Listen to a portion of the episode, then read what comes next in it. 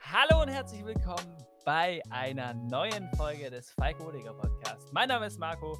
Bei mir an meiner Seite ist wie immer der liebe Till von ATL Germany. Guten Tag. Oder wie Philipp es von mir immer erwartet, moin moin. Moin Moin, Servus, ja. Also, Leute, wir sind gut drauf. Wir sind wieder dabei, eine neue Folge aufzunehmen. Diesmal geht es um die Fragen, die ihr uns gestellt habt auf Instagram, at ATL Germany. Mal ein bisschen Schleichwerbung nochmal für dich. Äh, Oh, kein. Problem. ähm, ja, ihr habt uns Fragen gestellt. Äh, wir werden die jetzt in alter Falkoholiker-Fashion ganz strukturiert natürlich äh, durchgehen und unseren Senf dazugeben. Äh, Till, möchtest du anfangen? Soll ich anfangen? Äh, mit welcher Frage möchtest du anfangen? Wie geht es dir überhaupt? Mir geht es gut. Der Norden und der Süden sind wieder vereint. Deswegen, ähm, um es einfach mal als ganz, einfach zu bezeichnen. Ja, mit welcher Frage wollen wir denn anfangen? Ich würde sagen, wir starten so mit dem aktuellsten Thema, weil äh, am 17. Äh, Februar 2021 hat die Free Agency 2021 begonnen. Und ja, bis jetzt ist schon was passiert. Wir haben äh, drei Spieler verloren. Und zwar, ähm, Sie sind nicht Rick- gestorben. sie sind nicht gestorben. Wir haben sie released. okay. Um sicher zu gehen. Ähm, an erster Stelle natürlich, äh, Ricardo Ellen hat uns nach äh, sieben Jahren äh, jetzt leider verlassen. Sein Vertrag wird nicht verlängert. Beziehungsweise, ich weiß, ich, wusste gar, ich weiß, nicht, ob er noch Vertrag hatte. Ich weiß es gerade gar nicht mehr. Aber ja, er wird uns verlassen. Langjähriger Kapitän der Falcons. Mhm. charakterlich natürlich, beziehungsweise auf der menschlichen Seite natürlich sehr schade. Eine 10 aus 10. Aber NFL ist ein Business. So ist es leider. Und äh, die Falcons haben ein gewisses Cap-Space-Problem und das versuchen wir in dieser Free Agency anzugehen. Ja. Äh, wie viele Millionen waren es, die man ges ges gespart hat? Ich glaube, sechs oder sieben waren es, gell? Sechs Millionen, sieben Millionen, die man Wenn- durch Cut gespart hat. Ich bin mir nicht sicher, sechs, sieben Millionen waren es.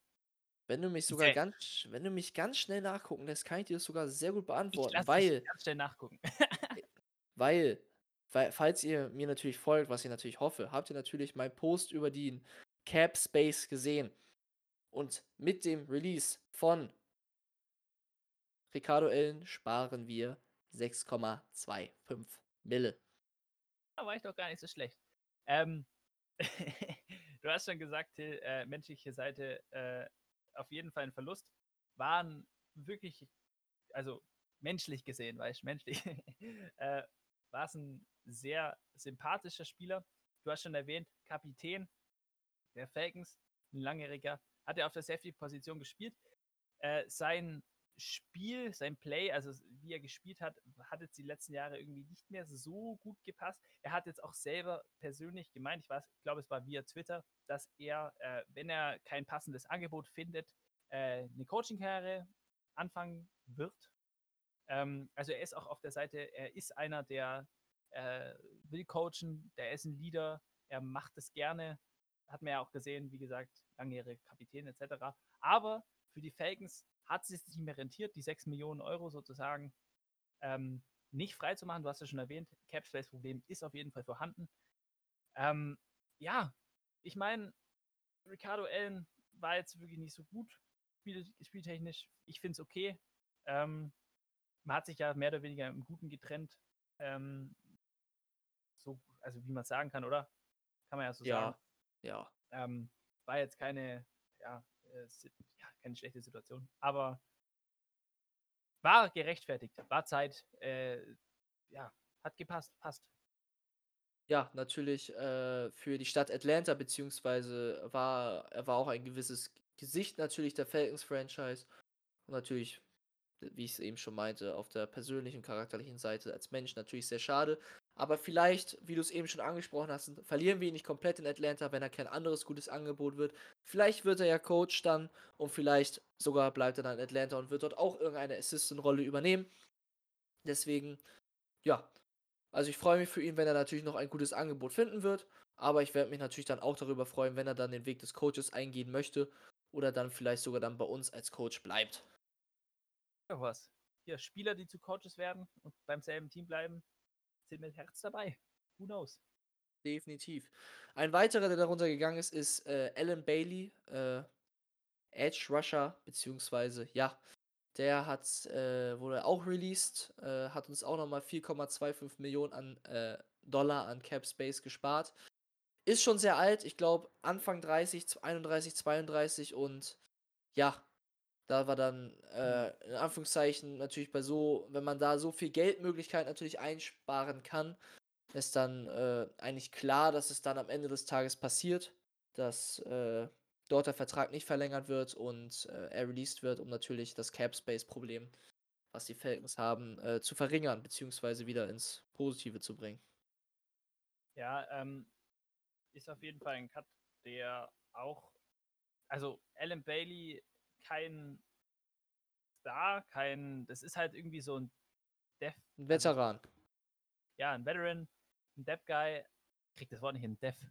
Ich krieg's nicht hin äh, der Tiefe bringt, also der halt, äh, du willst ja immer, dass deine Spieler äh, untereinander Competition, es ist echt schwierig, Deutsch, ähm, äh, hier äh, untereinander sich immer anstacheln, besser zu werden. Ähm, und er ist so ein Spieler, der ist da, der ist nicht kacke oder irgendwas, aber er war jetzt einfach, das ist ähnlich wie bei Ricardo Allen, er war das Geld sozusagen nicht wert. Wenn die, wenn es jetzt eine äh, andere Cap-Space-Situation gewesen wäre, ein anderes Jahr etc., wenn auch wegen Corona hat er der Cap-Space, auf den wir später auf jeden Fall noch zu sprechen kommen, da hat er hat sich eine Frage damit beschäftigt, was ist Cap-Space überhaupt? Da wird äh, Dr. Till, so wie wir in der Vorbesprechung der Folge geredet haben, auf jeden Fall noch mal erklären, was das alles denn so ein bisschen ist. Ähm, es ist halt so, dass erst Geld halt einfach nicht wert war. Es ist okay. Äh, ich finde es auch, ja, ist halt okay. Mein Gott, who, who cares? Ja, wie schon eben gesagt, es ist ein Business und ähm, da werden natürlich dann irgendwann Business-Entscheidungen getroffen. Das ist natürlich jedem Spieler klar. Und ja, deswegen als dritter ist dann äh, unser äh, vorletzter Quarterback gegangen, äh, Kurt Bankert. Sein Vertrag wurde auch nicht verlängert, beziehungsweise er wurde auch äh, released. Das hat jetzt nicht so viel mit dem Cap zu tun gehabt. Ähm, wurde jetzt aber released. Dementsprechend ist gerade aktuell in unserem Roster nur noch ein Quarterback, nachdem Matt Schaub ja auch äh, retired ist. Mit mhm. Matt Ryan ist aktuell unser einziger Quarterback. ja, äh, Kurt Bankert war ja, äh, wegen Corona gab es ja jetzt keine Preseason-Spiele, aber der war auch das Jahr davor schon bei den Falcons. Das war irgendwie immer so ein Name, den hat man immer mal wieder gehört, so, ja, in der Preseason, der hat eigentlich ganz gut ausgeguckt. Äh, das, also Leute, ich rede jetzt mal von so äh, Football-Analysten für die Falcons sozusagen, haben gesagt, ja, okay, das ist so ein Projekt, vielleicht wird daraus mal was, also ein guter Backup zu werden sozusagen, also nicht jetzt Matt Ryan zu schlagen oder hier out zu performen. Aber das ist halt einer, ja, okay, den nimmst du, der ist jung, der, das ist so ein guter äh, Backup-Quarterback oder könnte werden, sozusagen. Warum das Team sich jetzt äh, davon getrennt hat, was denkst du, Till? War es einfach, äh, ja, hat halt nicht mehr gepasst oder was ist da deine Einschätzung? Ja, also, ähm, ich finde, ein Ersatzquarterback oder ein Projekt kriegst du immer auf einen äh, undrafted Free Agency Markt oder halt als äh, Spieler oder auf, der Free, als auf dem Free Agency Markt so, vielleicht für weniger Geld. Ähm, könnte natürlich vielleicht jetzt, der Release könnte natürlich eine gewisse Richtung vorgeben, dass man ja natürlich jetzt noch einen Quarterback mit Matt Ryan hat, was natürlich man dann vielleicht darauf schließen könnte, dass die Falcons vorhaben werden, im Draft sich ein weit ein neues Projekt zu suchen. Die Gerüchteküche. Die Gerüchteküche. Hat, wurde deswegen, auf jeden Fall angeschmissen. ja, und deswegen halt dann eher im Draft auf einen Quarterback zu gucken, der vielleicht mehr Potenzial bringt als äh, Kurt Bankert. Aber ich glaube, da sollte man sich jetzt nicht zu sehr drauf, äh, äh, ja, fest, fest darauf sollte man sich kaum festhalten. Ist jetzt so passiert. Ich hoffe natürlich für ihn, für seine Zukunft nur das Beste, dass er ein Team findet, wo er vielleicht sich als Langzeitprojekt entwickeln kann, als guten Backup und auch mal ein NFL-Spiel als äh, paar Snaps dort sehen wird. Ja, kurze Frage an dich. Ja. Ähm, 2018 äh, war der liebe Herr Bankert im Draft. Er, war, er ging am Drafted, wie gesagt, er war im Projekt.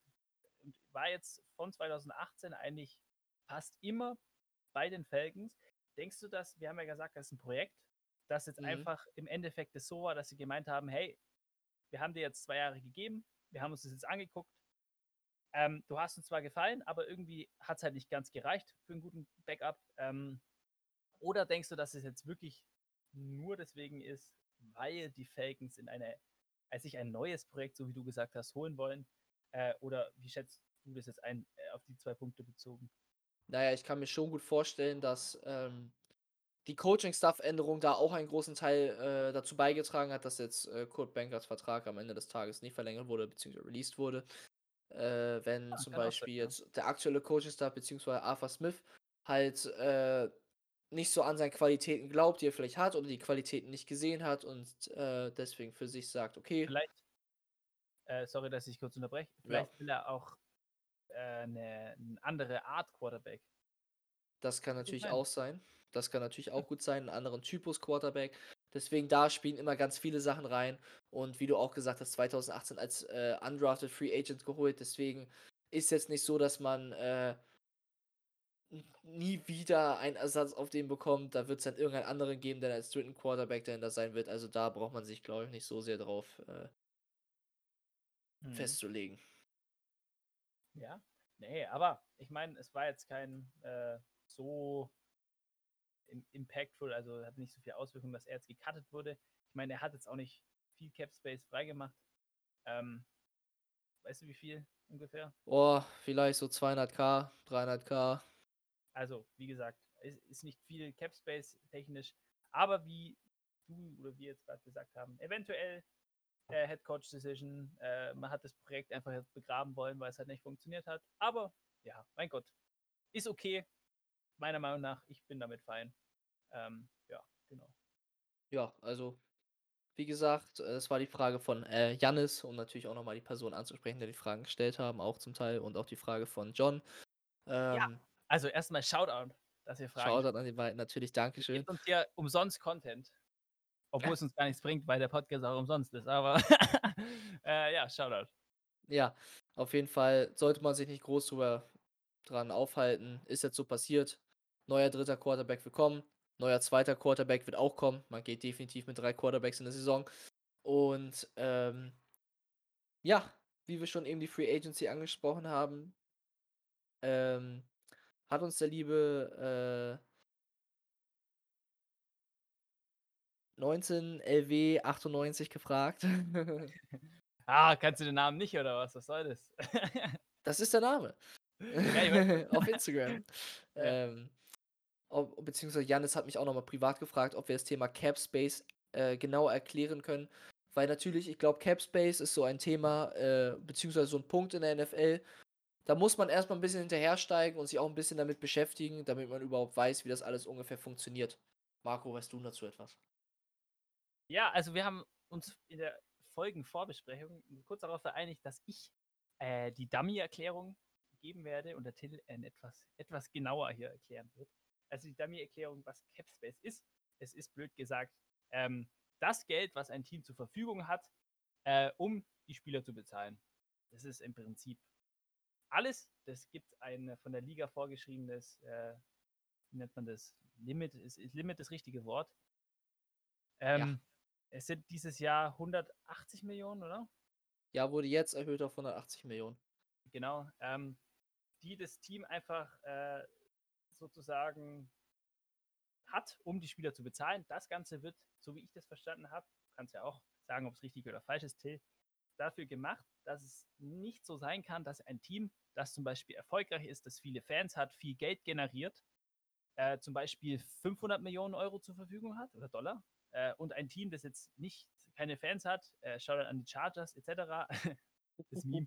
Ähm, äh, ähm, und die haben halt zum Beispiel einfach weniger Geld zur Verfügung, weil halt einfach weniger Menschen äh, ja, wegen Corona jetzt nicht in die Stadien gehen, weniger Merch produziert wird, etc.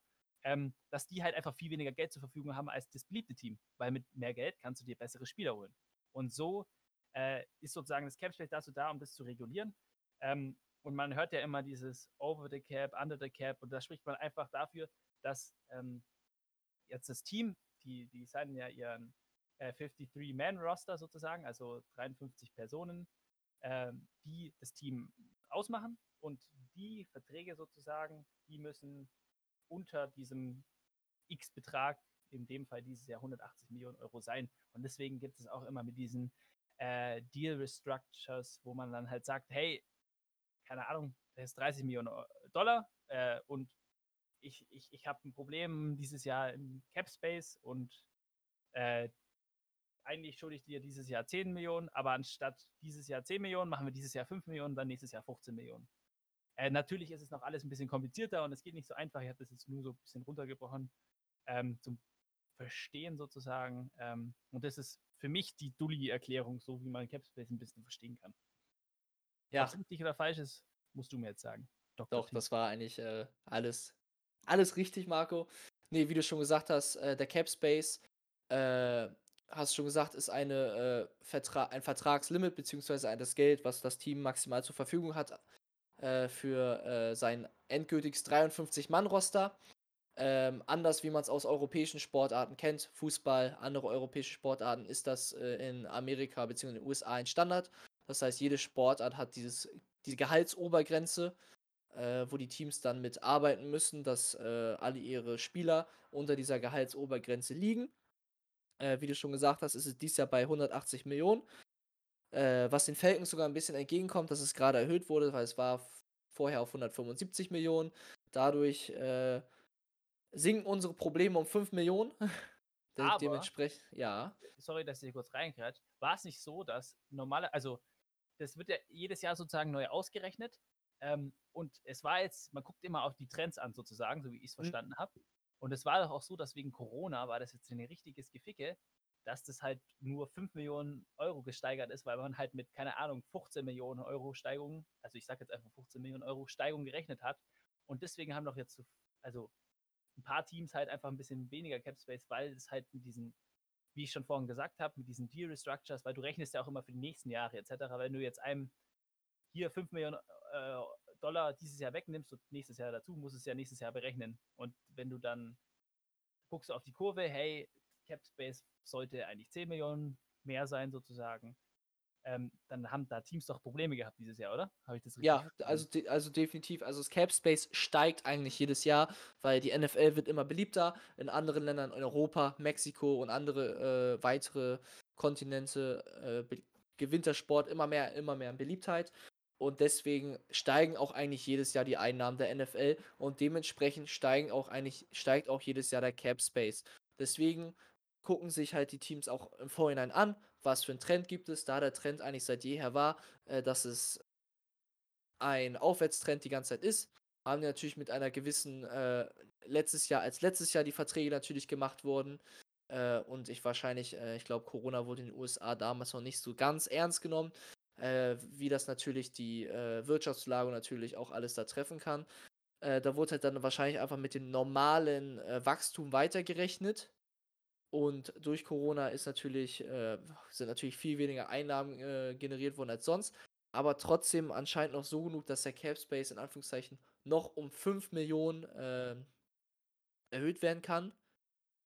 Und ähm, ja, dementsprechend für die Teams, äh, die jetzt gerade im Minus sind, wie zum Beispiel die Falcons, ist es zum Beispiel sehr gut. Da äh, wir jetzt von Stand äh, von vor einen Monat, sage ich mal, bei äh, ungefähr minus 33 Millionen waren, durch die 5 Millionen Erhöhung dementsprechend nur noch bei minus 28, durch die ersten drei Releases jetzt nur noch bei minus 18 Millionen. Also wir haben uns schon deutlich äh, der Gehaltsobergrenze wieder genähert, was schon mal sehr gut ist. Und einfach nochmal allgemein äh, erklärt zu haben, ähm, jeder Spieler hat einen Spielervertrag und er wird unterschiedlich bezahlt. Das heißt, es gibt das normale Spielergehalt und dann noch, es kann noch diverse Zusatzzahlungen geben und so weiter. Aus diesem normalen Spielergehalt wird ein, gibt es, errechnet sich ein bestimmter Betrag, der das sogenannte Cap Space belastet. Da man natürlich ähm, nicht alles auf einmal belasten würde, weil das geht nicht, also das würde schon gehen, aber dann äh, läufst du mit 53 undrafted Free Agents rum, wenn du jedes Jahr das jetzige Jahr äh, belasten möchtest. Ähm, verteilen sich diese Beträge. Das heißt, wie du schon eben erklärt hast, wenn wir jetzt an das Beispiel sehr bekannter Spieler, Julio Jones nehmen, hat ja vor äh, wenigen Jahren eine Vertragsverlängerung gehabt, beziehungsweise einen neuen Vertrag. Und ich glaube, das waren, äh, wenn ich mal schnell nachgucke, nebenbei vier Jahre für, er war auf jeden Fall damit der meistbezahlte Receiver, äh, da drei Jahre mit 66 Millionen, also 22 Millionen pro Jahr. Und äh, damit natürlich äh, der Cap Space nicht nur in einem Jahr belastet wird, verteilt man das auf alle drei. Und das kann natürlich unterschiedlich aussehen, je nachdem, wie du den Vertrag halt äh, strukturiert hast. Das, ist kein, das heißt, kann sein, dass du das extra so machst, weil du gerade schon zum Beispiel mehrere Spieler in dem Jahr hast, die gerade ge viel Geld verdienen, dass du sagst, okay, im ersten Jahr äh, belastest, bekommst etwas weniger Geld, aber dafür in Jahr 2 und 3 umso mehr. Und dementsprechend ist auch der Cap Space eines Teams jedes Jahr ein bisschen anders, weil natürlich dann jetzt zum Beispiel durch einen großen Vertrag, äh, wo er, der im ersten Jahr, wie zum Beispiel Julio, im ersten Jahr nicht so viel bekommen hat, auf einmal dann im zweiten Jahr sehr viel mehr Geld bekommt und somit den Cap mehr belastet, also mehr von dieser Gehalts, von diesem Gehalt wegnimmt. Mhm. Und so ist das halt mit allen 53 Spielern im Team. Und so versuchst du natürlich, ähm, das so zu managen, dass du bis zum 1. Juli, meine ich, bis zum 1. Juli oder 1. Juni, da bin ich mir gerade unsicher, einer von diesen beiden, äh, musst du unter dieser Gehaltsobergrenze sein. Ja, June 12. Deswegen ist es, gibt es auch äh, dieses äh, Post-June 1 Cuts und was weiß ich, weil das auch mhm. irgendwie wieder äh, mit dem Cap Space zusammenhängt. Also, wie gesagt, das ist nicht, nicht alles, alles sehr kompliziert. Da könnte man bestimmt noch 15.000 äh, hier Podcast-Episoden voll, voll, äh, vollfüllen mit äh, Informationen darüber. Stellst dir einfach vor, wie so eine Excel-Tabelle. Ich will zwar nicht wissen, wie die aussieht. Äh, eine sehr komplizierte Excel-Tabelle mit ganz vielen Formeln und was weiß ich. Äh, und deswegen gibt es ja auch Leute, die den Beruf da auch haben. Das ist mein GM. Hauptaufgaben, also eine große Aufgabe von dem General Manager, von dem lieben Herrn Terry Fontenot, den wir eingestellt haben, die Falcons, ist ja dieses Managen. Weil wie gesagt, wir haben es jetzt für einen Spieler erklärt. Ja, nehmen wir jetzt Julio Jones 66 Millionen über drei Jahre, machst du jetzt zweimal 30 Millionen und dann 6 Millionen, also blöd gesagt. Und das musst du für 53 Spieler machen und dann nochmal, also das ist ein kompliziertes Thema. Ähm, ja, aber ich denke mal, wir haben es gut beantwortet, oder Till? Ja, definitiv. Falls ihr noch mehr einfach dazu wissen wollt, gibt es sehr gute YouTube-Videos, die es natürlich erklären, aber natürlich auf Google, wenn ihr dann NFL-Analysten sowas anhört, findet ihr sicher auch sehr, sehr viel dazu. Es ist ein sehr, sehr spannendes Thema, falls man sich da noch mehr mit der NFL auseinandersetzen möchte und allgemein die Vertragssituation. Ähm, kann ich das nur sehr empfehlen. Aber eine Sache möchte ich trotzdem dann noch ansprechen, dass beim Dead Cap man immer beachten muss, wenn ich einen Spieler jetzt cutte, muss ich sein Geld, was ihm noch in der Zukunft zusteht, sofort bezahlen, beziehungsweise das bekommt er in diesem Jahr. Das heißt, ein Beispiel, äh, wenn man das mal manchmal hört in der NFL-News, der und der Spieler bekommt für die nächsten vier Jahre 100 Millionen, 80 Millionen sind davon garantiert. Das heißt, garantiert bedeutet, egal was passiert, er könnte sich verletzen, falls natürlich vertraglich so festgehalten ist, verletzen, irgendwas. Er bekommt diese 80 Millionen. Und ähm, das heißt, würde ich ein, äh, ich stelle vor, er ist jetzt in seinem dritten Jahr und ihm stehen noch 34 Millionen davon offen. Das heißt, von, wenn ich ihn jetzt in seinem dritten Jahr von seinen vier Vertragsjahren heute cutte, muss ich ihm immer noch das, was ich ihm dieses Jahr bezahle und was ich noch nächstes Jahr bezahle, bezahlen. Also diese 34 Millionen und mein insgesamtes Geld würde immer noch um 34 Millionen belastet sein. Deswegen ist das Dead Cap auch äh, meistens zum Beispiel höher als zum Beispiel der diesjährige Cap Hit. Also, was ich ja vorhin erklärt habe. Am Beispiel Julio Jones mal wieder. Dieses Jahr belastet Julio Jones unser Cap um 23 Millionen. Das heißt, dieses Jahr kostet uns Julio Jones 23 Millionen. Aber würden wir ihn Stand heute cutten, würde er 38 Millionen kosten, weil noch so viele Zahlungen in der Zukunft ausstehen. Das ist halt auch eine Sache, die man immer bedenken muss und die ich einfach auch nochmal erklären wollte. Ja, nee, ist ja auch interessant auf jeden Fall. Man könnte die Folge bisher auch nennen, die große Capspace-Folge. Ja, das stimmt. äh, ja.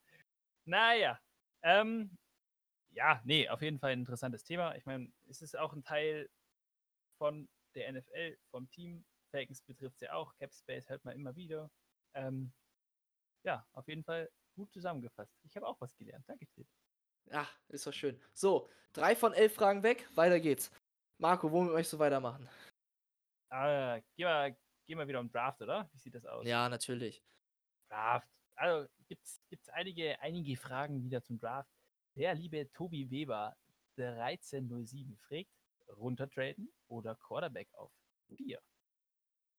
Dann ähm, eine Frage, die da, dazu auch ganz gut passt. Ich packe sie alle, einfach alle in einem, weil, äh, ja, genau, dann von lieben Citrax im 2021 Draft schon ein Quarterback holen und langsam hinter Ryan aufbauen.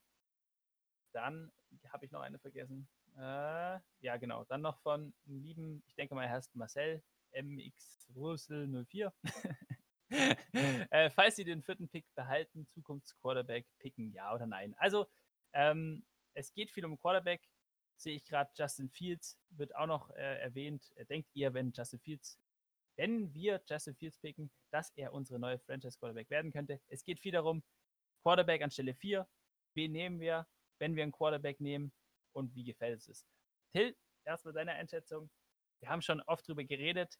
Quarterback dieses Jahr an Stelle 4, ja oder nein? Ich bin unentschlossen. Also ich habe, ja, unentschlossen. Also ich habe viel darüber geredet, beziehungsweise auch äh, meine persönliche Einschätzung ist ja immer noch, dass wir runtertraden werden, um natürlich äh, einen äh, größeren Value für uns aus dem Pick herauszuholen, um äh, in die Defense zu investieren. Das war eigentlich meine Idee, die ich auch in einem äh, zukünftigen, äh, nenne ich es mal, NFL News Seiten Projekt umgesetzt habe. Das heißt, äh, ich war, war, bin der Meinung, dass die Falcons, oder beziehungsweise ich habe da so entschieden, dass die Falcons runtertraden werden, um sich noch einen, natürlich nicht zu weit runtertraden, aber ähm, immer noch in der Top 15, aber natürlich einen weiteren Zweitrunden-Pick sich in dem Jahr zu sichern, vielleicht noch einen Drittrunden-Pick und einen möglichen und definitiv einen Erstrunden-Pick im nächsten Jahr, um damit halt äh, weiter in die Defense zu investieren. Aber ich sag mal so, mittlerweile kann ich mich auch mit der Justin Fields Option auf Pick 4 anfreunden. Ich weiß nicht, wie es dir dabei geht. aber mittlerweile wäre ich, glaube ich, mit beiden zufrieden. Ja, also es gibt ja immer zwei Seiten. Ich, ich, ich größere es mal ein bisschen auf. Warum Quarterback an 4? Quarterback, wichtigste Position im Football. Ähm, Platz 4 ist sehr hoch im Draft. Sehr hoch. Wie oft pickst du an Platz 4? Matt Ryan zuletzt, 2008. Genau. Es ist scheiße lange her und du musst schlecht sein. Du musst wieder eine sehr schlechte Saison haben, um zu hoch zu draften. Oder du musst einfach äh, die Dolphins sein, die ja einfach einen Trade gewonnen haben. Aber das ist ein anderes Thema. ähm, am Platz 4 ist es in der Regel so, kriegst du die besten Spieler. Der Quarterback ist die wichtigste Position, du willst einen der besten Spieler. Dieses Jahr ist es so, es gibt drei Namen, die groß gehandelt werden. Es gibt Trevor Lawrence, der zu 99% am Platz 1 zu den Jaguars geht. Dann gibt es zwei Namen, die noch kursieren, nämlich den Quarterback Zach Wilson, der sehr hoch gehandelt wird. Und dann gibt es noch den Quarterback Justin Fields, der sehr hoch gehandelt wird. Justin Fields kommt aus Georgia. Er möchte bei den Falcons sein. Ähm, aber man hat halt Probleme damit, sich mit ihm anzufreunden, meiner Meinung nach, weil er halt ein Ohio State Quarterback ist. Und Ohio State Quarterbacks haben, sagen wir jetzt mal, in der NFL nicht so viel Erfolg. Natürlich, irgendwann kommt ein Quarterback, der wird Erfolg haben. Ob er das ist, jetzt die Frage. Dann noch ein weiterer Punkt, der für einen Quarterback spricht, was ja auch in einer Frage ähm, sozusagen gesagt wurde. Matt Ryan wird dieses Jahr auf jeden Fall nicht gecuttet. Nächstes Jahr hättest du die Option dafür, mit ihm zu traden, etc. Keine Ahnung. Ähm, und Matt Ryan ist erfahrener Quarterback. Wenn der Quarterback, der gedraftet wird, ähm, sozusagen hinter ihm lernt und von ihm lernt, dass es halt gut ist. Weil, sind wir ehrlich, Matt Ryan ist alt.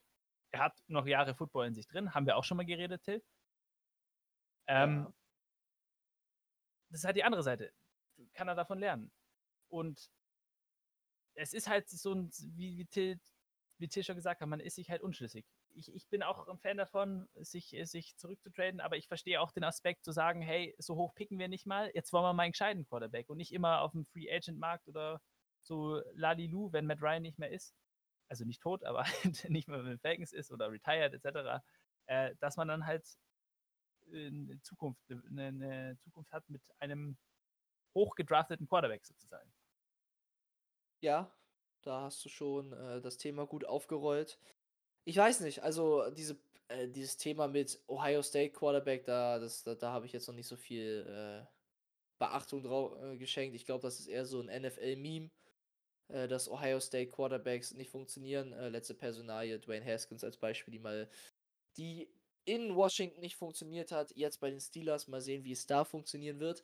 Ähm, aber ja, ich finde es persönlich ein bisschen schwierig, äh, das ganze Thema so ein bisschen einzuschätzen. Natürlich, wie du schon gesagt hast, Matt Ryan ist alt, ähm, wird noch ein paar Jahre in der NFL spielen und ich denke auch äh, dieses Jahr wieder auf einem höheren Level als letztes Jahr. Aber ich kann mir schon vorstellen, dass halt ein Quarterback auch viel gedraftet wird, als was halt äh, Bankert war, als Zukunftsprojekt. Halt äh, in zwei äh, Jahren äh, dass er erst hinter Matt Ryan lernt.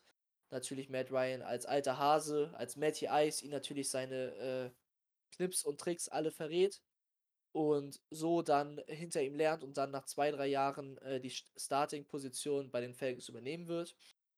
Ich, ich kann euch versichern, Matt Ryan wird, denke ich, zu 100% Starting Quarterback in 2021 sein.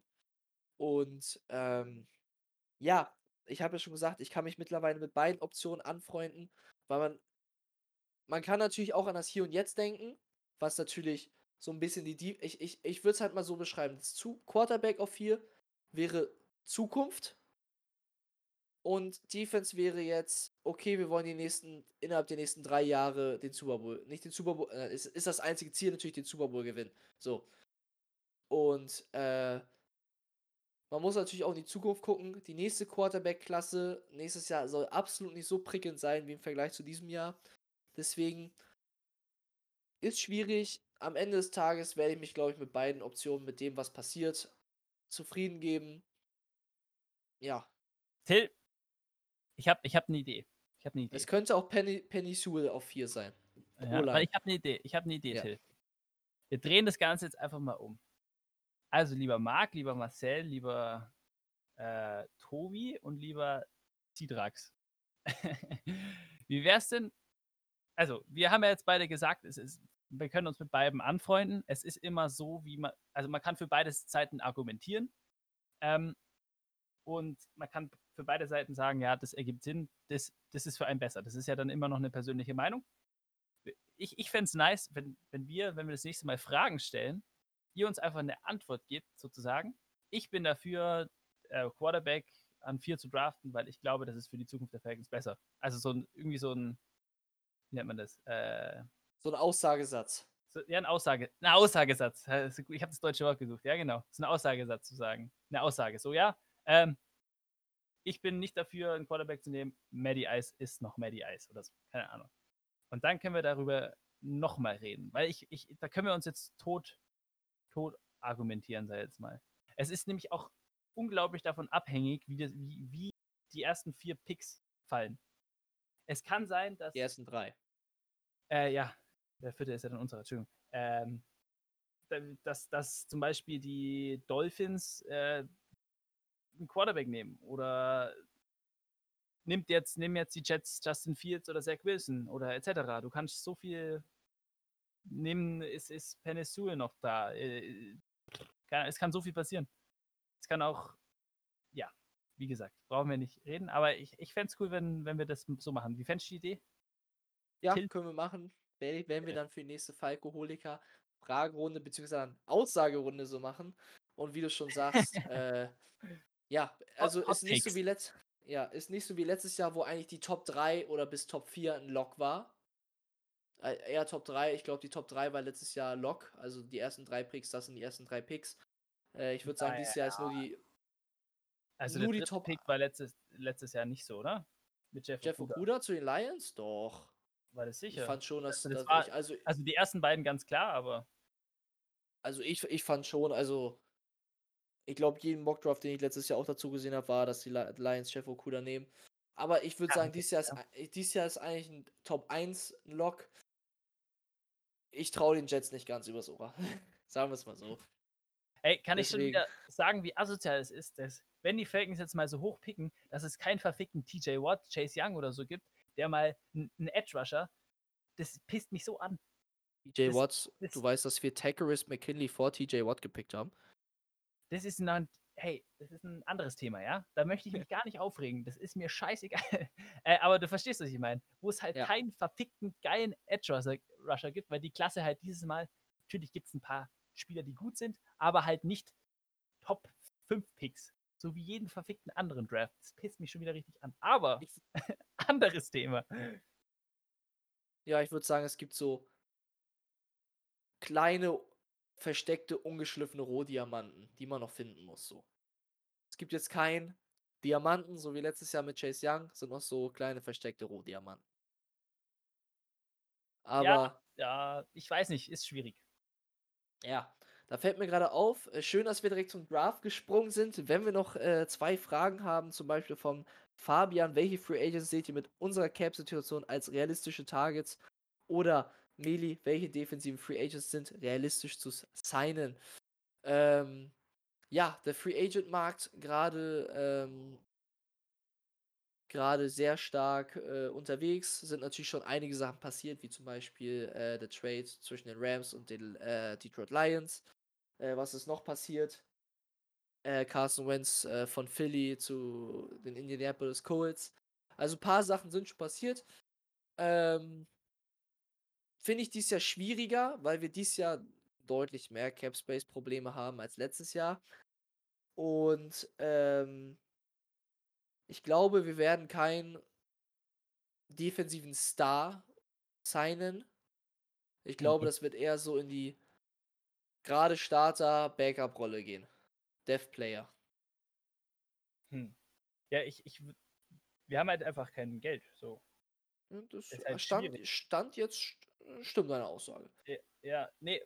Was mir da sozusagen gleich einfällt, ist, du hast, wie du schon gesagt hast, diese Starnamen, also ähm, die sind halt teuer. Die sind scheiße teuer. Wenn du bei uns auf die Safety-Position guckst, wir haben doch gerade nur äh, Jalen Hawkins sozusagen. Und ja, Äh, O'Neal. sicher- ja, ah, sicher nee, Roster, sicher Jalen Hawkins, ja, sicher Jalen Hawkins. Und sonst haben wir niemanden sicher drin. Stand Ricardo Allen ja. wurde gecuttet, Keanu Neal wurde noch nicht geresigned oder ist ja Free Agent. Ähm, hier, wie heißt der, Demonte Cassie, dasselbe. Es ist schon krass. Zum Beispiel Justin Simmons von den Broncos ist ja dann ein Starspieler, der, von dem man viel hört, der auch wirklich gut ist. Aber ich glaube nicht, dass die Falcons da hier äh, im, im Rennen sind, weil sie halt einfach kein verficktes Geld haben. ja, da muss man halt, also erstmal natürlich eine, ge gewissermaßen muss man natürlich, äh, natürlich sich definitiv Verstärkung holen auf gewissen Positionen, beziehungsweise auch Tiefe. Ähm, aber das erste Hauptaugenmerk ist natürlich erstmal ins Positive zu kommen, halt unter den Cap und nicht, wie wir gerade aktuell über den Cap sind. Und bevor wir da äh, nicht erstmal hingekommen, werden die Falcons auch, glaube ich, erstmal kein Spieler selbst signen. Außer sie sind natürlich sich so sicher, dass sie da noch ein, zwei Sachen, okay, nicht sicher. Sie können am Ende des Tages selbst entscheiden, ob wir den Spieler cutten oder nicht.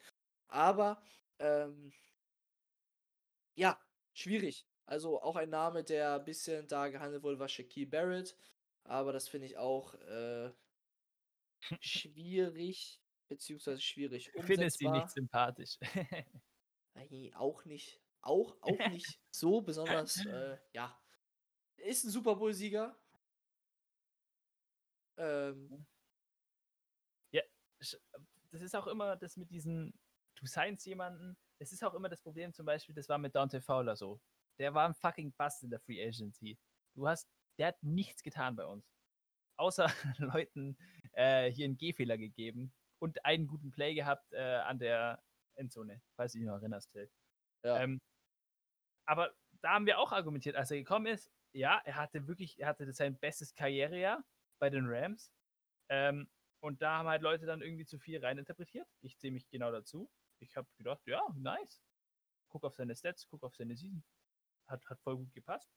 Ähm, und so ist es jedes Jahr. Äh, und dann guckst du mal auf äh, zum Beispiel ein Signing wie ein ähm, Cornerback bei uns, wie heißt er, von den Bengals? Ah, shit. Ja, der Christianat, der, den, den zahlst du nicht so viel.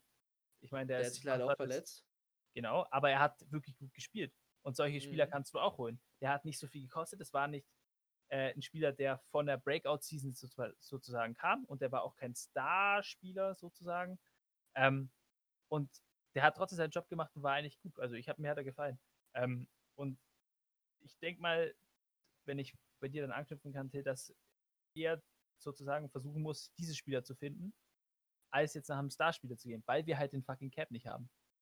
Ja, das stimmt schon. Also, wir müssen schon so gewissen die soliden Hidden Gems finden, die äh, komplett äh, solide spielen, die eine solide Leistung jedes Game abliefern. Äh, nicht halt solide Grundspieler der NFL. Halt solide Spieler, die ihren Job machen. Nichts Besonderes, die machen, wie Bill Belichick es gerne sagt, do your job und dann reicht das auch schon. Und ähm, auch zum Beispiel Shaquille Griffin von den Seahawks war auch ein kleiner Name, den man hin und wieder mal gehört hat. Ähm, aber da weiß ich auch, wei weiß ich auch nicht. Der sah jetzt bei den Seahawks auch nicht so Weltklasse aus, besonders die Seahawks hatten ja ein gewisses Passing-Problem, sagen wir es mal so, letztes Jahr. Die Secondary dort war sogar schlechter als unsere. Also, ähm, muss man gucken, was da passieren wird. Ich glaube, äh, Predictions sind, finde ich, immer schwierig, wenn man natürlich ein bisschen mehr Geld hat und natürlich, ich denke, wenn man oben mehr mitspielt und natürlich auch das Geld hat, beziehungsweise halt, ja, dann kann man da schon eher so Predictions sagen, aber ich finde, so in unserer Situation ist das gerade sehr schwer, jetzt genau zu sagen, genau der Spieler wird zu uns kommen. Ja, es ist schwierig. Ähm, wie gesagt, mit dem Cap Space kann man vielleicht noch sagen, einfach, wie wir jetzt schon gesagt haben, ähm, ein Veteran, einer, der einen Doug Westonat machen kann, also seinen Job gut machen kann, der nicht teuer ist, ähm, der eventuell Erfahrung mitbringt für die jungen Leute und dem ein bisschen was beibringt, da hast du auch Wert drin. Ähm, so eine Art Spieler würde ich jetzt mal einfach als Prototypen für die Free Agency nehmen, auf der defensiven Seite. Definitiv. Ja, dann haben wir die Free Agency und den Draft so ein bisschen abgehakt. Dann haben wir noch, ich glaube, zwei oder drei andere Fragen, Marco, oder müsst du kurz zweimal? Ja, wir haben noch eine Frage vom, äh, ich weiß seinen Namen nicht, aber es ist, es ist 1-1 oder LL? LL, LL unterstrich cool, I, I, I, I. JJJJJJ meinst du? JJJJJ kann auch sein. Er fragt, Ridley eines Tages der beste Wide Receiver. Möchtest du? Soll ich? Fangen Sie an. Fangen Sie an. Okay. Ähm, also, Calvin Ridley, absolut guter Spieler. Äh, in sein wievieltes Jahr kommt er jetzt? Sein, Sein viertes. sein viertes, ja? Genau. Ähm, 2018 war wurde er gedraftet. Richtig. Ähm, genau. Ist ein echt guter Receiver. Er hatte dieses Jahr auch ein wirklich gutes Jahr. Ähm, wenn man sich seine Stats anguckt, kannst du die kurz raussuchen, Till, das wäre ein Träumchen. 1374 Yards, das kann ich dir auch so sagen. Eieiei, da weiß es gleich. Ähm, hat ein richtig gutes Jahr gehabt. Äh, wie er, das kannst du als eigener Receiver wahrscheinlich besser beurteilen, wie er seine Routen läuft, ist wirklich gut. Ähm, zu der Frage, ob er eines Tages der beste Receiver der NFL sein kann. Jetzt ist die Frage, wie definiert man den besten Receiver? Ist es der Receiver, der am besten Routen laufen kann? Ist es der produktivste Re- Receiver? Ist es der Receiver, der am meisten Touchdowns fängt für sein Team? Ist es was oder das ist immer Interpre Interpretationssache. Was oder wie siehst du das, Tell? Weiß ich mal, weißt du, auf was ich hinaus will? Also erstmal natürlich ist die, die, die erste Kategorie, auf die geachtet wird, ist natürlich eigentlich immer die Yards. Wenn du mit oben dabei bist in der Top 1, Top 2, dann bist du auch schon sehr hoch in der Kandidatur für den besten Receiver. Ähm, Touchdowns spielen natürlich auch einen gewissen Wert, einen natürlich auch etwas höheren Wert, obwohl bei Julio Jones die Touchdown-Sache immer ein äh, etwas anderes ist. Aber es geht auch in gewissen auch um kleine andere Stats, zum Beispiel Yards after Catch oder halt Contested Catch, halt solche Sachen, wo du auch einfach beweist, äh, dass du einfach ein mega guter Spieler bist. Oder halt auch, ähm, ja, ähm, was wollte ich gerade sagen? Die eine Kategorie habe ich gerade vergessen. Aber natürlich, das Route Running ist natürlich eine sehr, sehr wichtige Sache, die Calvin Ridley definitiv auszeichnet. Ähm, Calvin Ridley hat ja gerade so in seinen, äh, jetzt so in den drei Jahren, die er bei den Felgen ist, so einen gewissen, ich nenne es mal, schnelle Sprünge hinter sich. Äh, erstes Jahr war halt äh, noch mein, äh, ja, ganz normales, Anführungszeichen, nicht ganz normales Jahr, aber halt sein erstes Jahr in der NFL. Dann im zweiten Jahr in 2019 wurde er von Nummer 3 Receiver in der in Mitte der Saison zum Nummer 2 Receiver, weil da natürlich äh, Mohamed Sanu zu den Patriots getradet wurde. Und Pick. Bestes Deal ever, Alter. Entschuldigung. und dieses Jahr sogar der ja, Starting Receiver, Receiver Number One war durch die äh, Verletzung von äh, Julio Jones, äh, wodurch Julio sieben Spiele zwischenzeitlich gefehlt hat und auch sonst in den Spielen des Öfteren mal an der Seitenlinie eher zu finden war und nicht auf dem Spielfeld. Deswegen musste er auf jeden Fall, Calvin Ridley tritt bei den Falcons in riesige Fußstapfen und er hat sie sehr gut ausgefüllt. Also Calvin Ridley, absolut Weltklasse Receiver.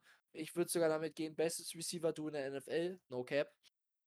Und ähm, er wird noch ein sehr, sehr guter Mann sein die nächsten Jahre. Ich habe vor der Saison gesagt, dass Julio Jones und Calvin Ridley beide für 1-3 Yards gehen werden.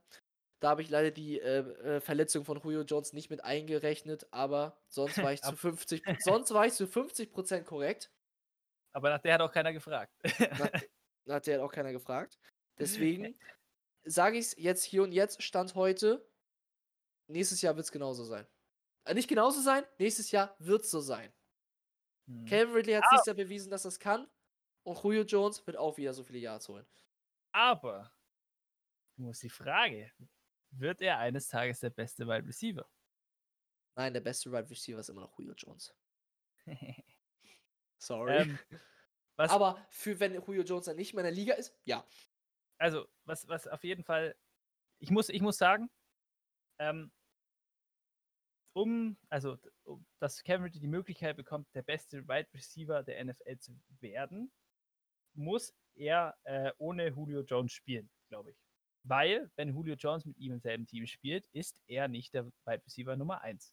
Stand jetzt. Wenn Julio Jones jetzt noch drei Jahre lang spielt und irgendwann ein bisschen einen auf Larry Fitzgerald macht, dann kann das vielleicht anders sein. Aber die nächsten Jahre auf jeden Fall nicht. Verstehst du, was ich meinte? Ja. Ähm, und um der beste Receiver zu sein, der beste Receiver ist ja in der Regel der Wide Receiver Nummer 1. Ähm, was mir aber jetzt an der Frage sozusagen, muss ich sagen, ein bisschen nicht gefällt, ist, wenn ich jetzt an den besten Receiver der letzten Jahre denke, Till, ja. dann fällt mir natürlich ein, Julio Jones auf jeden Fall, äh, oder zum Beispiel ein Megatron. Und wenn ich mir die beiden angucke, dann sehe ich halt, dass sie ungefähr äh, Cola-Schränke sind, die trotzdem äh, übel schnell sind und halt diesen, diesen großen Rahmen haben, sei jetzt mal. Also sie sind groß und dennoch, dennoch schnell, können unglaublich gut äh, Routen laufen und Weißt du, was ich meine? So eine Art ja. Receiver. Und Calvin ja. Ridley ist eine andere Art Receiver. Er ist eine, kann man Devontae Adams Art Receiver sagen? Calvin das? Ridley also, ist ein halt kleinerer, nicht so body, äh, nicht, nicht körperbetonter, eher mit seinem, äh, mit seinem Timing, Laufen, mit seinem Timing arbeitet und nicht mit seiner körperlichen genau. Überlegenheit, genau. die andere genau. Spieler haben. Genau, das kann auf jeden Fall funktionieren. Guck Devontae Adams.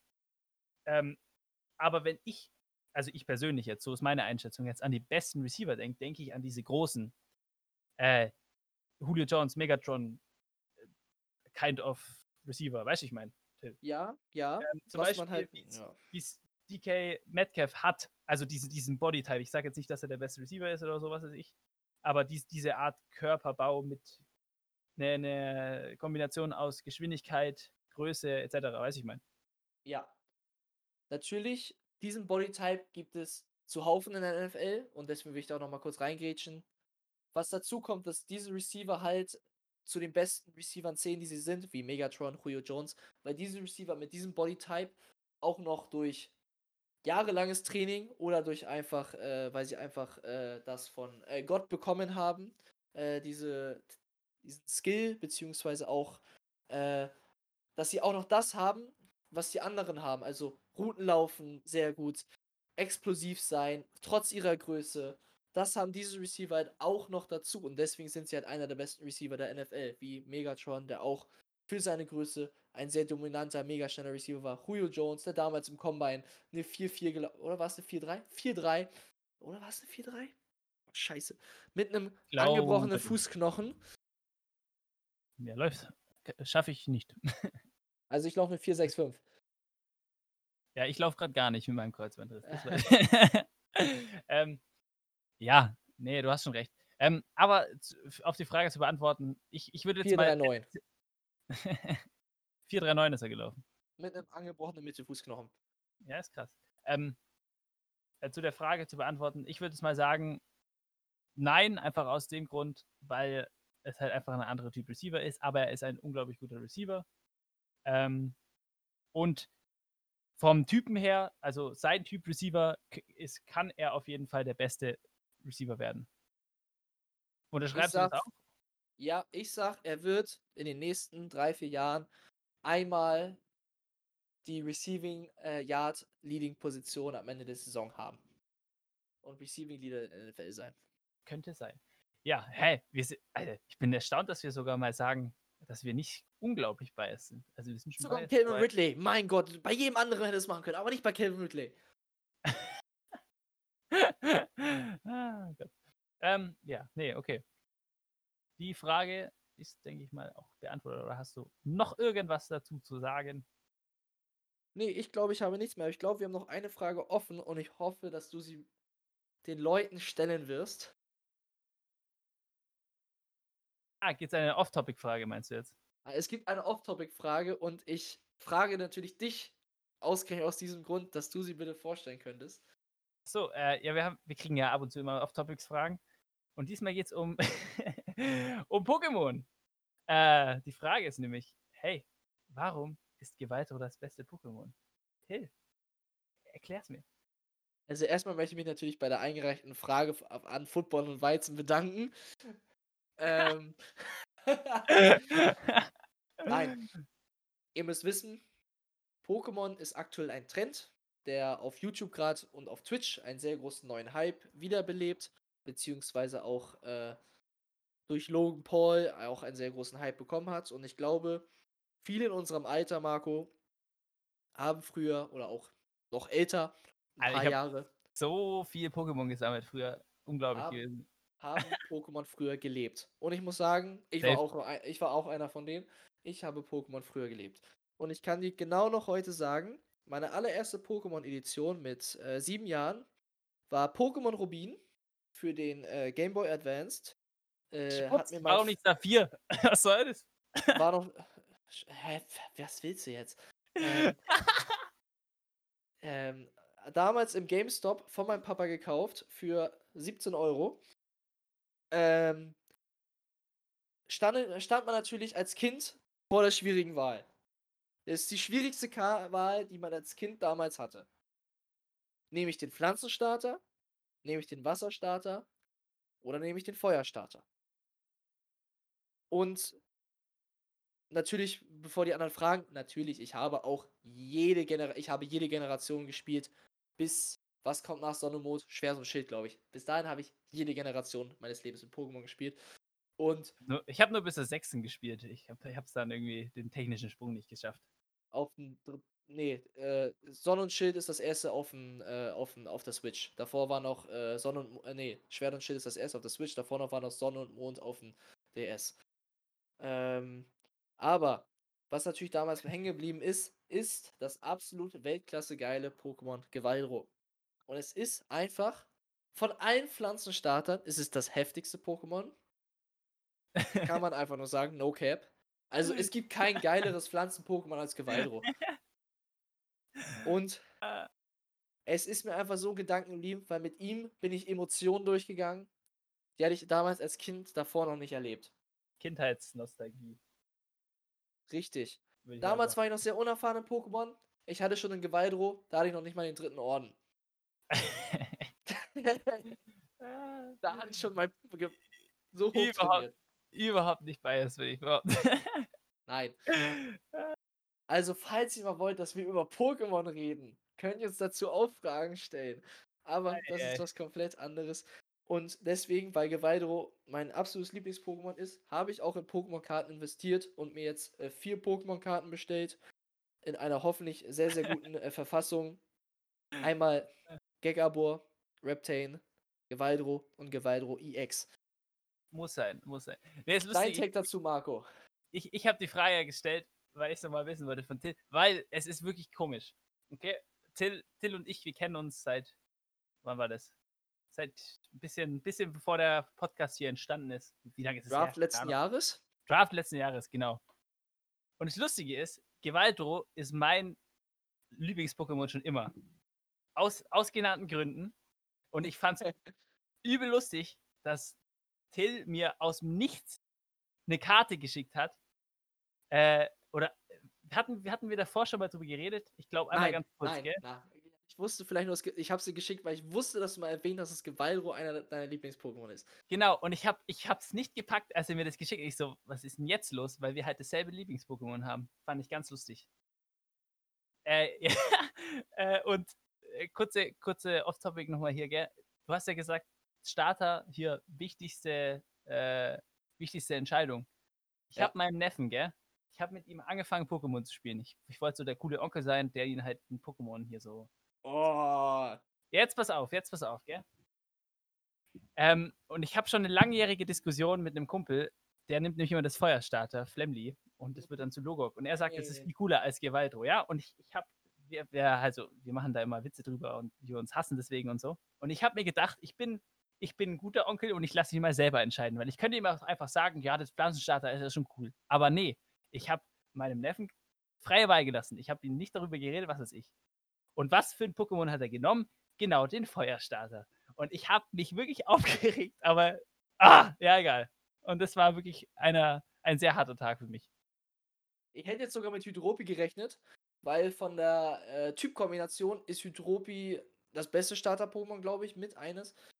Wenn du, also natürlich, die erste Arena schaffst du easy, wenn du dir das Jungblut noch davor, wenn du auf Jungblut entwickelst und dann den Doppelkick hast, dann schaffst du auch die Steinarena easy. Ähm, aber Mhm. Das ist halt dieses. Das ist halt dieses. Äh, wir nehmen mal das Feuer-Pokémon und das Wasser-Pokémon. Das ist keine Competition. Das ist keine Competition. Ihr müsst das mit dem. Pflanzenstarter spielen. Der Pflanzenstarter, das ist Competition. Ihr braucht dann nämlich noch irgendein Pokémon, was surfen kann, oder ihr müsst noch irgendein Feuerattacken-Pokémon suchen. Wir, Das Wir ist driften so. Competition. wir driften so ab. Ich glaube, es war jetzt genug Gerede. Äh, Wir reden jetzt danach noch drüber. Un- Richtig. äh, Unbedingt. Aber, Leute, ich, ich hoffe, ihr äh, habt uns diese kurze Exkurs Exkursion hier äh, verzeiht. Ähm, aber es musste jetzt sein. Ähm, ja. Ja. Schließen wir das Thema mal ganz kurz für den Podcast ab. Ja, ich würde sagen, das war unsere Free Agency, kurz Draft angerissen, Slash QA-Folge. Capspace, slash Capspace. Slash Pokémon, slash. Ja, ich glaube, die Folge ging auch ein bisschen länger. Ich glaube, da habt ihr schon ein bisschen Hörspaß. Also es freut mich, wenn ihr das irgendwo nebenbei beim Zocken, vielleicht auch beim Pokémon zocken oder irgendwo nebenbei anmacht und euch einfach anhört. Also, kommen wir zu den Formalitäten. Folgt Marco auf Football und Weizen auf Instagram oder hört euch den Podcast an, den er mit seinen Jungs Philipp und Tobi zusammen macht, die sicher auch zu Pokémon noch etwas sagen werden. Und ähm, ja, oder besucht deren Website. Da wird hoffentlich vielleicht bald ein Merch-Shop online kommen. Falls ihr euch ein Football in einem Weizenglas kaufen wollt, kann ich das nur sehr empfehlen. Ja, folgt Till at ATL Germany auf Instagram für alle Updates zum Thema Falcons. Äh, Till hat viel geplant, hat er ja auf Instagram auch angekündigt, mit äh, Discord, mit allem Möglichen. folgt ihm, lasst Liebe da, lasst ein Like da. Ich bedanke mich fürs Zuhören. Ich denke mal, ich spreche für uns beide. Es hat sehr viel Spaß gemacht. Äh, danke für die Fragen. Wir freuen uns auf die nächste Folge. Wir hören uns. Auf Wiedersehen.